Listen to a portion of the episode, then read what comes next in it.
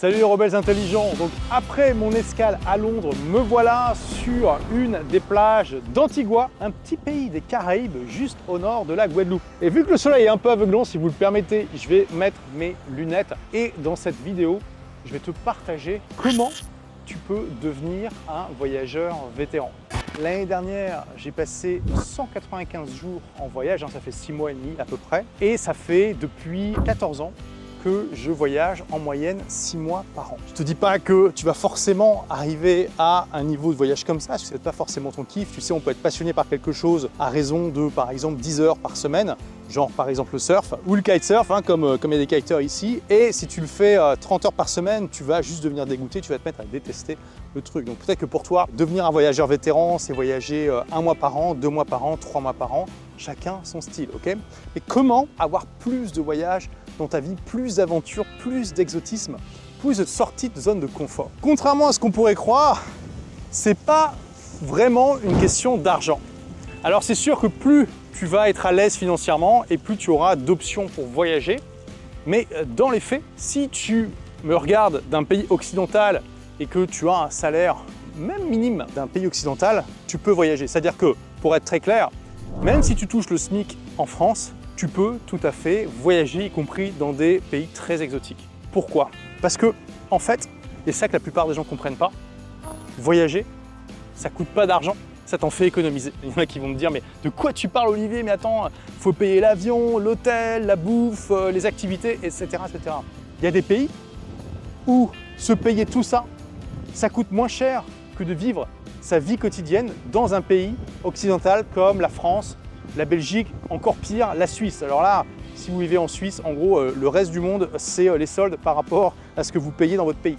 Faites-moi un petit coucou les Suisses euh, si vous êtes là pour me dire ce que vous en pensez. Si vous allez en Thaïlande par exemple, au Vietnam ou dans d'autres pays de l'Asie du Sud-Est, parce que l'Asie du Sud-Est est vraiment réputée pour le faible coût de la vie, vous allez économiser de l'argent par rapport à si vous restez dans votre pays. Alors oui, il va falloir investir dans le billet, mais derrière, si vous restez suffisamment longtemps, vous allez économiser de l'argent.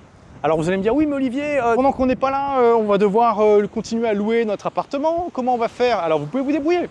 Vous pouvez le sous-louer, à vous de voir si c'est possible ou pas. Il y a des propriétaires qui l'interdisent.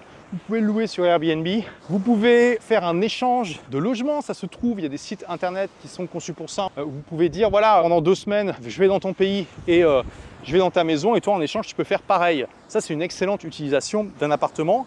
Vous n'avez peut-être pas le droit de le sous-louer, mais vous avez le droit de le prêter parce qu'il ne faut pas déconner. Donc il y a toujours des solutions en fait pour voyager pas cher. Et aujourd'hui, je veux dire, c'est extrêmement facile de trouver des vols vraiment pas chers, surtout si vous y prenez à l'avance. Après, on peut toujours être débrouillard.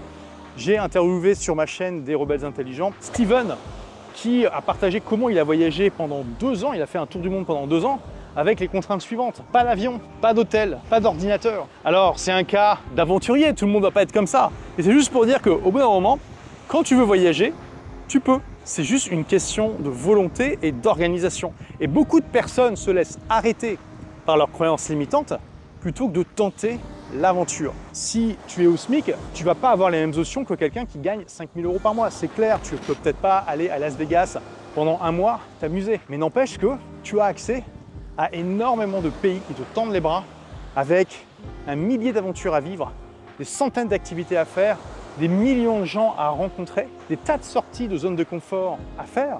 Tu peux faire des choses qui en valent vraiment la peine, qui ont de la gueule et que la plupart des gens rêvent de faire sans jamais oser se lancer, toujours en se donnant des excuses qui les autorisent à ne rien faire. Fais pas partie de ces gens-là. Fais partie des gens qui se bougent. Quand tu as un business sur le web, là, ta mobilité, elle est euh, décuplée. Elle a tendance à aller vers l'infini parce que quand tu as un business sur le web, bien sûr, tu es complètement libéré de la tyrannie de l'endroit et tu peux aller vivre dans le monde entier, mais aussi tout le temps bouger. Tu peux peut-être même devenir un nomade digital, nomade numérique en bon français, et ne pas être attaché à un lieu en particulier.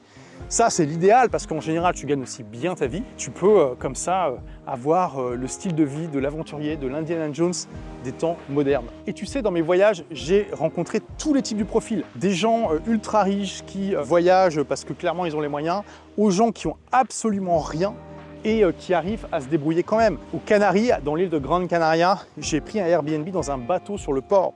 Et ce qui est génial euh, là-bas, c'est qu'en fait, tu rencontres des gens pour qui Grande Canaria, c'est la dernière escale avant de faire la traversée de l'Atlantique à la voile. J'ai rencontré des gens qui s'étaient pointés là-bas en bateau stop littéralement et qui cherchaient un voilier, un bateau, peu importe, sur lesquels s'embarquer en échange bah, de services hein, parce qu'ils voulaient faire la, traversée de l'Atlantique en bateau stop. J'ai rencontré suffisamment de gens qui voyagent avec des moyens extrêmement faibles. Tout le monde peut y arriver. Et au-delà des pays exotiques, tu peux très bien aussi euh, voyager en Europe avec le train, te faire héberger gratuitement avec euh, le couchsurfing. Et c'est pas seulement limité à l'Europe, d'ailleurs, c'est dans le monde entier. Il y a toujours des options pour voyager pas cher, vivre des aventures extraordinaires. Donc si c'est ton rêve, n'attends pas et bouge-toi. Et si d'ailleurs devenir un nomade numérique à terme, ça te tente, tu es libre de recevoir mon livre Vivez la vie de vos rêves grâce à votre blog qui te partage justement comment tu peux créer un business web au service de ta vie à temps partiel à côté de tes activités. Merci d'avoir écouté ce podcast. Si vous l'avez aimé, est-ce que je peux vous demander une petite faveur? Laissez un commentaire sur iTunes pour dire ce que vous appréciez dans le podcast tout simplement. Ça aidera d'autres rebelles intelligents comme vous à trouver le podcast et puis à être inspirés tous les jours ou presque par lui. Merci et à très vite pour de nouvelles aventures.